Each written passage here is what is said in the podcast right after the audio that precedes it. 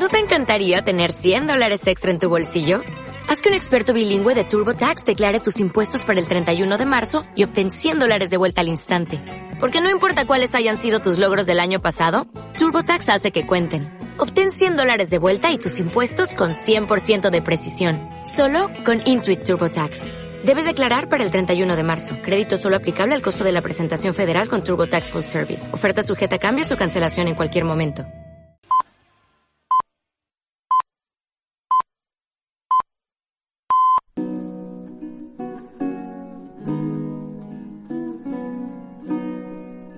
Hola, hoy es domingo 2 de diciembre de 2018 y esto es El Vacillelmo, un programa del Repúblico Hispano.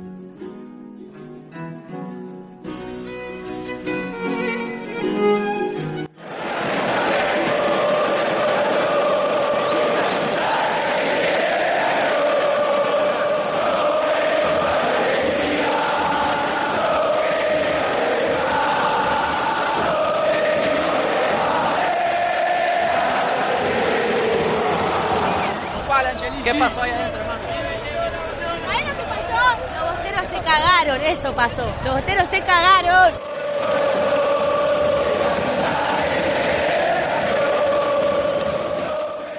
Vamos a romper el orto. ¿Qué pasó adentro? ¿Qué pasó adentro?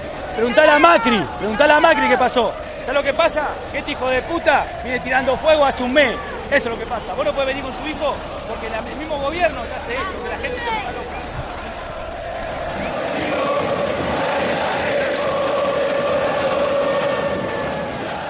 Que iba a ser el mejor ejemplo del mundo terminó siendo el mayor fracaso de la historia.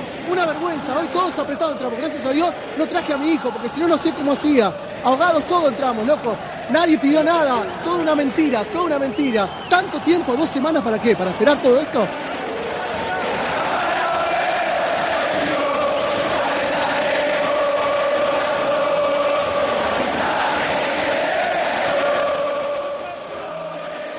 Cualquiera, no existe. ¿De dónde venís? de Mendoza. El esfuerzo que hace toda la gente, no solo yo, sino todos, todos los que hicieron el esfuerzo para venir hoy, tomándose un vuelo, saliendo con los bondis de todas las provincias, para que pase esto, para que pase esto. Ahora me tengo el vuelo a las 5 mañana que ya está, la ilusión de poder ver ¿Tenés el vuelo de vuelta mañana a las 5 de la a mañana? las 5 de la mañana ahora. Y mañana ya está, y la ilusión y la plata perdida. pa-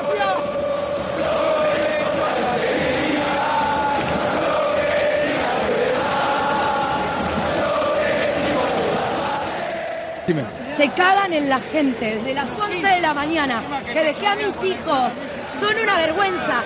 Tapia, Macri, Angelici, dan asco. Macri se te va a terminar. Bostero ladrón. ¿Por qué no dejaron que los médicos de la Conmebol revisen a los bosteros? ¿Por qué no? ¿Por qué no dejaron? ¿Puede ser? ¿Por qué los médicos de la Conmebol no revisaron a los bosteros? ¿Por qué? ¿Cómo puede ser? ¿Quién es la autoridad? ¿Qué dirigen todo ello? Se cagan en la gente. Macri, se te acaba. Se te acaba, Macri. Asco. ¿Cómo fueron esas horas?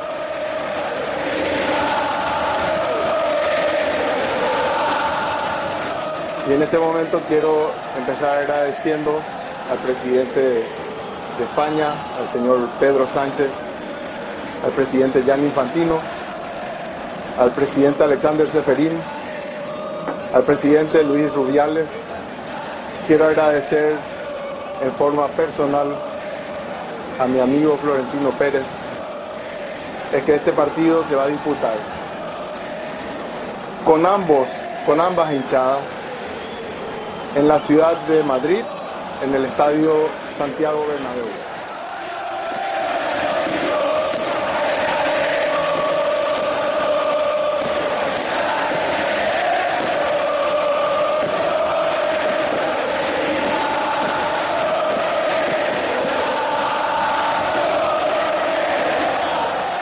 Seguramente dentro de muchos años, pues en algún periódico, en algún algún vídeo, algún recuerdo, alguna cuña de la radio, algún programa de televisión, alguien hablará de lo que pasó este 30 de noviembre del 2018, que empezó un proceso, un proceso de una lucha clara, pues por tener una ciudad mejor.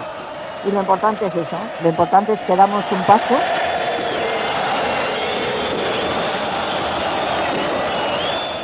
El Ayuntamiento de Madrid, en manos de Manuela Carmena y de Podemos, de Ahora Madrid, que es la marca blanca de Podemos en la capital, va a restringir, ya lo han visto, el tráfico rodado en la almendra central de la ciudad. Esto no es solo el centro, es mucho más que el centro. En todos los accesos habrá carteles, habrá líneas rojas pintadas en el suelo, miles de cámaras de vigilancia que controlarán qué coche, con qué matrícula y a qué hora entra.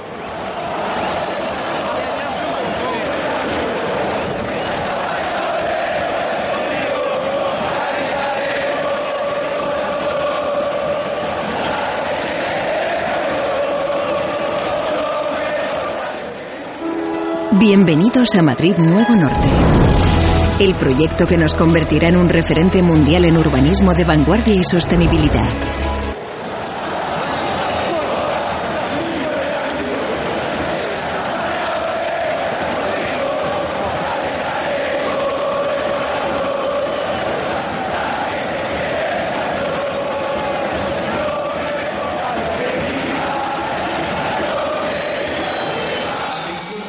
Tiene que ver Madrid como sede de la segunda parte de la final de la Copa de Libertadores entre el recientemente suspendido River Boca en el Monumental de, Buenos Aires y la, y la proyección urbanística de una ciudad post-Brexit, post-City de Londres, que se plantea como distrito financiero del mundo hispánico? Pues todo y nada. La verdad es que se fueron dando una serie de acontecimientos y han convergido muchas veces eh, cuando un fenómeno se, se, muestra de forma clara ya, se empieza a mostrar perfilado, es el producto de tres o cuatro ingredientes o tres o cuatro situaciones que convergen en un punto que en principio si se tomamos esas tres ingredientes o esas tres causas por separado no tendrían nada que ver la una con la otra, pero que sin embargo cuando se juntan y, cristalizan en ese punto y digamos que convergen en ese punto y cristalizan los perfiles de un fenómeno nuevo, todo tiene sentido, todo tiene sentido y lo tiene y no lo tiene a la vez.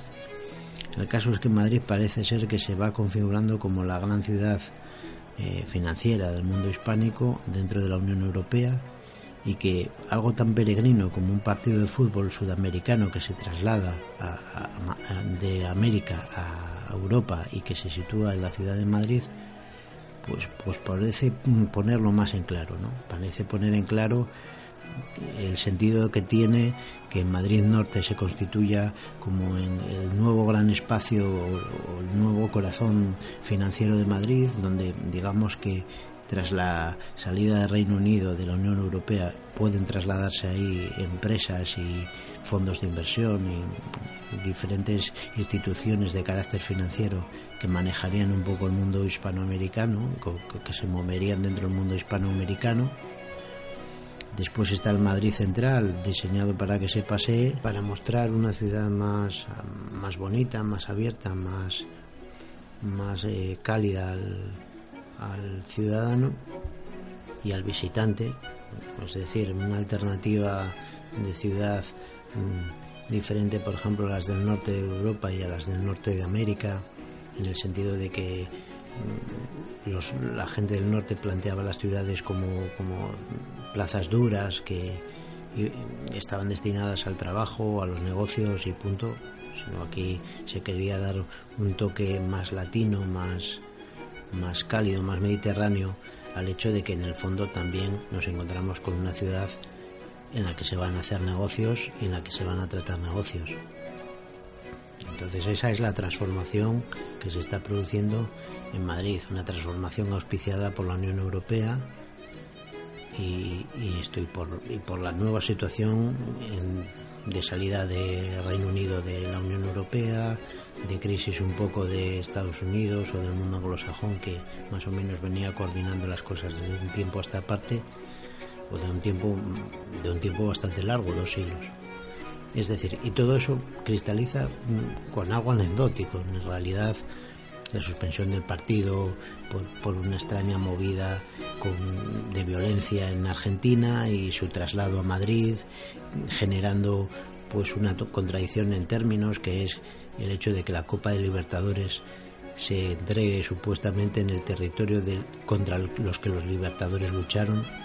Es una cosa un poco eh, kafkiana, un poco caótica, pero que vamos a hablar en este vacilismo porque sí que tiene su sentido.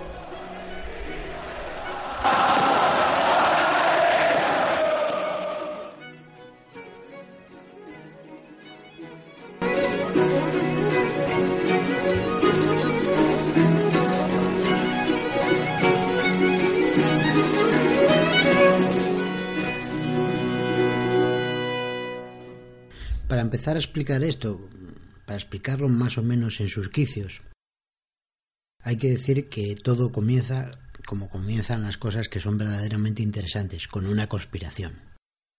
Como escuchamos antes en la, en la introducción, había algunos audios ya de gente que sospechaba del gobierno. Sospechaba de que el gobierno había provocado la situación, uno, de que se jugase en el campo del Boca, porque hay que recordar que el presidente de la República Argentina, Mauricio Macri, es o fue es de Boca Juniors y fue presidente del Boca Juniors. Y dos, había como una especie de teje-maneje que se montó a propósito, provocando unos barras bravas, o no sé si provocándolos o, dejándolos hacer y después eh, dicen que incluso los, los propios jugadores de Boca Juniors exageraron la situación. Vamos, que el objetivo final era que no se jugase el partido en el Monumental de River, que al final se jugase, pues yo creo que fundamentalmente en Doha, en Doha, porque Doha fue la primera sede que se planteó como, como posible lugar en el que celebrar el, el, partido y además una sede en donde había mucha pasta de por medio. Había ríos de millones que les iban a dar y entonces pues eh, ahí se, plantea la cosa. Y algo de eso, algo de eso debe ser, porque yo escuchando un, un, audio del periodista Alejandro Fantino, que es un periodista y estrella en Argentina, decía esto, decía lo siguiente.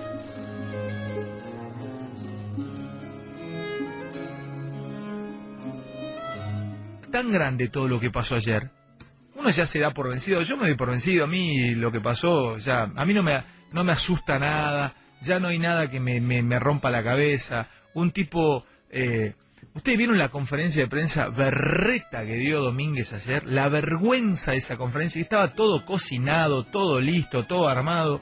Y lamento decirle a todos los clubes de de Argentina y de América que nadie ha saltado, ni por Boca ni por River, en esta, ni por Boca ni por River, que si esto sale bien, no se va a jugar nunca más una copa final eh, es muy factible que se la venda a Doha, a Dubái o la transmitan afuera.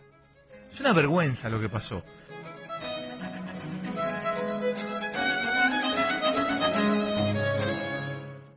La gente sospechar sospechaba. O sea, ya sospechaba porque había chicos, por ejemplo, que sospechaban que, que habían dejado, o sea, que los, digamos que los eh, registros y las, las medidas de seguridad eran muy intensas y sin embargo dejaron una especie de L descubierta y ahí pudieron hacer los barras bravas lo que les dio la gana. Apedrearon autobús, eh, hicieron lo que quisieron.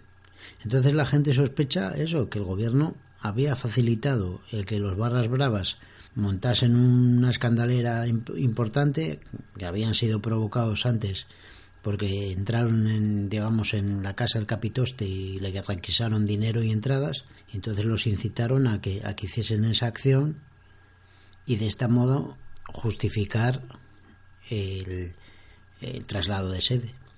Claro, eso es, es la corrupción, la corrupción total de, de, del fútbol y es la corrupción de un país que, que eh, en realidad está entregado pues al Fondo Monetario Internacional a, a, superpotencias como Estados Unidos hay veces que es despredado por la propia China es decir es la, el comportamiento de un de una gobernatura, de un sistema institucional que es profundamente corrupto en sí mismo, porque, porque no es un país soberano, no es un país que tenga el control sobre su propia tierra y entonces todo lo pone en venta.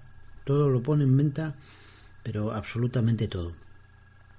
Y, muchas veces pues, eh, pues se juega con el fútbol. Es famoso también las cosas que hacía el, el presidente Menem de Argentina con la selección y con Maradona, que eran, o sea, locuras, auténticas locuras.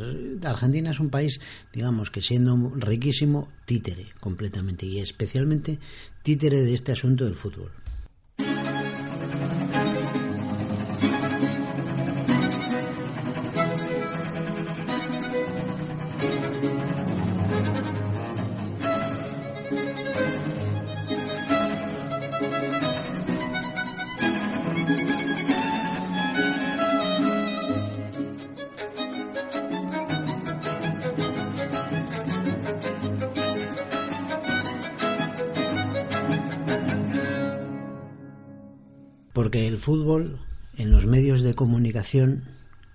Es, digamos que, mm, una especie de, como dicen los cursos, commodity, es, es un recurso, un recurso que no es natural, pero que es un recurso que, digamos que, que se ha constituido como recurso con la aparición de las nuevas tecnologías y de, los nuevos medios de comunicación que han potenciado al fútbol ya venía potenciado con los eh, medios de comunicación anteriores, pero ahora se han potenciado más, ¿no? Esto es con lo que explicaba Gustavo Bueno del petróleo, que los, los digamos los beduinos vivían encima de lagos de petróleo, pero ellos no tenían las herramientas ni los ni los instrumentos técnicos para sacar partido a aquella materia prima.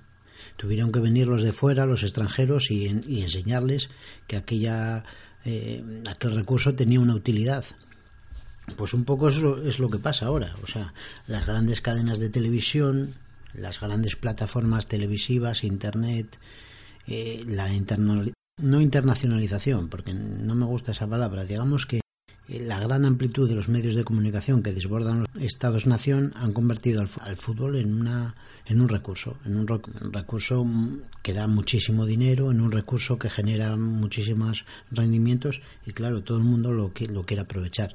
Fantino vuelve a insistir en este asunto. Fantino hay que tener cuidado con él, porque habla de una parte, de una parte del, negocio, pero Fantino eh, insiste en esto.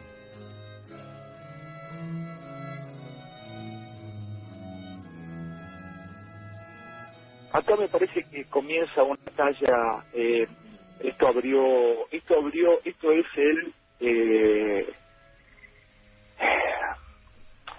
La, Primera Guerra Mundial eh, arranca con el asesinato del archiduque Francisco Fernando, eh, que viene el, el, el no me acuerdo cuál era el apellido, el de Mano Negra, que lo asesina. Eh, el anarquista de Mano Negra lo asesina al, a Francisco Francisco Fernando, creo, el archiduque de Austria, y eso se toma como el inicio de la Primera Guerra Mundial es, el primer paso como para que comience la, Primera Guerra Mundial. Bueno, acá me parece que se viene eh, en la política, en la política futbolera de Latinoamérica, una guerra. No estoy hablando de una guerra futbolística, estoy hablando de una guerra política.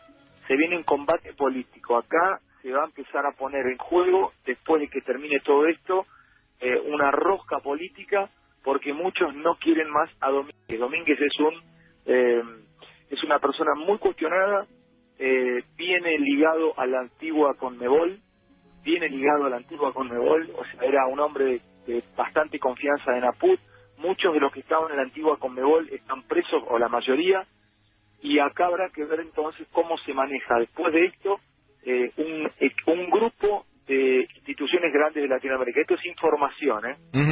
Esto no es una opinión mía, esto es información acaba a, acaba a, seguramente a, discutirse, a rediscutirse este, valores de, derechos, eh, de presentaciones. Acá va a haber mucha movida, señores, pero mucha, mucha. Acá se va a ver, eh, después de, esta final, se, empiezan a, manejar mecanismos que ninguno de nosotros nunca vivió, ni vio. Nunca, ¿eh? ustedes van a, se lo digo como colegas, estamos todos en el mismo barco. Acá también hay fusiones muy grandes a nivel mundial. Por ejemplo, Disney se está fusionando con Fox. Eh, y usted me dirá, ¿y qué tiene que ver que Disney se fusione con Fox? Y tiene que ver porque Disney es ESPN y Fox es Fox Sports. Y Fox Sports tiene la mayoría de los derechos, en realidad lo tiene, eh, sí, justamente, lo, tiene los derechos de la, de la mayoría de las copas en Latinoamérica y ESPN tiene derechos de copas internacionales. Así que también hay, habrá que ver qué ocurre con esa fusión, qué pasa con los derechos, qué ocurre con aquel que maneja o negocia los derechos con estas grandes cadenas televisivas que también se sabe tienen muchísimo poder. Fíjense que no se va a jugar el partido, si se juega como parece que se va a jugar, en el Defensor del Chaco o se va a jugar en River o se va a jugar en el Estadio Único. Se va a jugar en el, en el Estadio del Real Madrid. O sea, esto es una prueba piloto para la final única, que a veces nosotros no vemos más allá. Nos quedamos en Argentina, estamos en el estudio de la red, estamos con Sigue Uno, con Tito, con Dayana, ¿viste? hablamos con un dirigente, hablamos con un jugador, y estos muchachos juegan una liga que no la entendemos, ¿viste? No la entendemos, o sea, eh, a veces no, nos escapan también.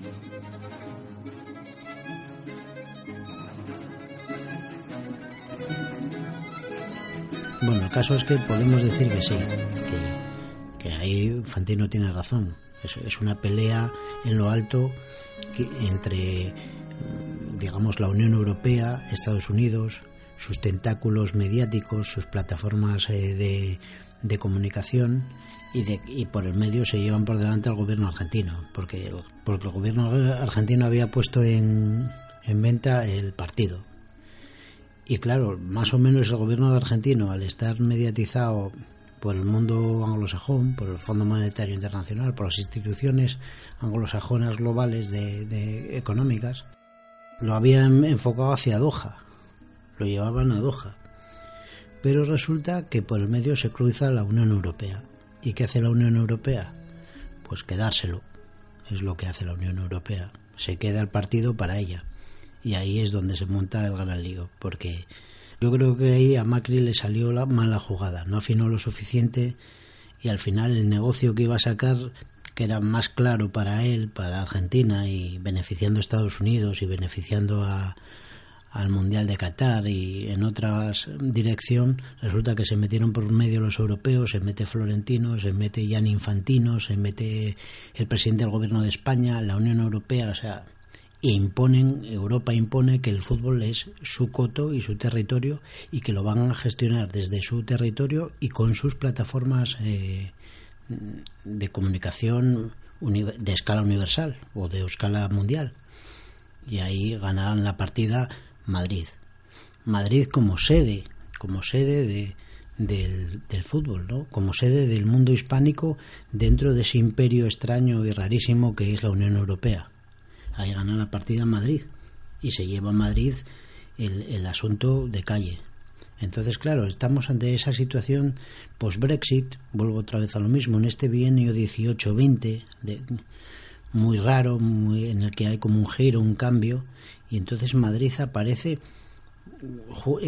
jugando con todos estos elementos, con una reforma estructural propia de la, de la ciudad, con, con una incorporación al, al mundo de las finanzas, muy vinculada a Sudamérica, y de repente convirtiéndose de verdad. Lo que hay veces que se dice un poco fanfarroneando y presumiendo y poniéndose unas plumas que no se tienen, pero esta vez es verdad. O sea, Madrid es la capital o el centro financiero para el mundo hispano de una de un imperio parecido al austrohúngaro un imperio un poco extraño y digamos una supermaquinaria legislativa y burocrática que es la Unión Europea de una asociación de, de, muchos países que ahí está aguantando el tirón y que se ha impuesto que se ha impuesto a Grecia que se ha impuesto a Londres y que, y que parece que, que está intentando plantear pelea a Estados Unidos y aunque digamos que esto es una cosa con cierto grado de superficialidad, no, no quiere decir que no sea importante. Es, es importante, es significativo, es un signo, un símbolo de lo que de lo que puede ser una trayectoria. Más o menos esa es la historia, o sea, y, y yo creo que hay que esperar a ver qué ocurre con Madrid, pero este asunto de la final trasladado a Madrid tiene su importancia. Y nada más por hoy.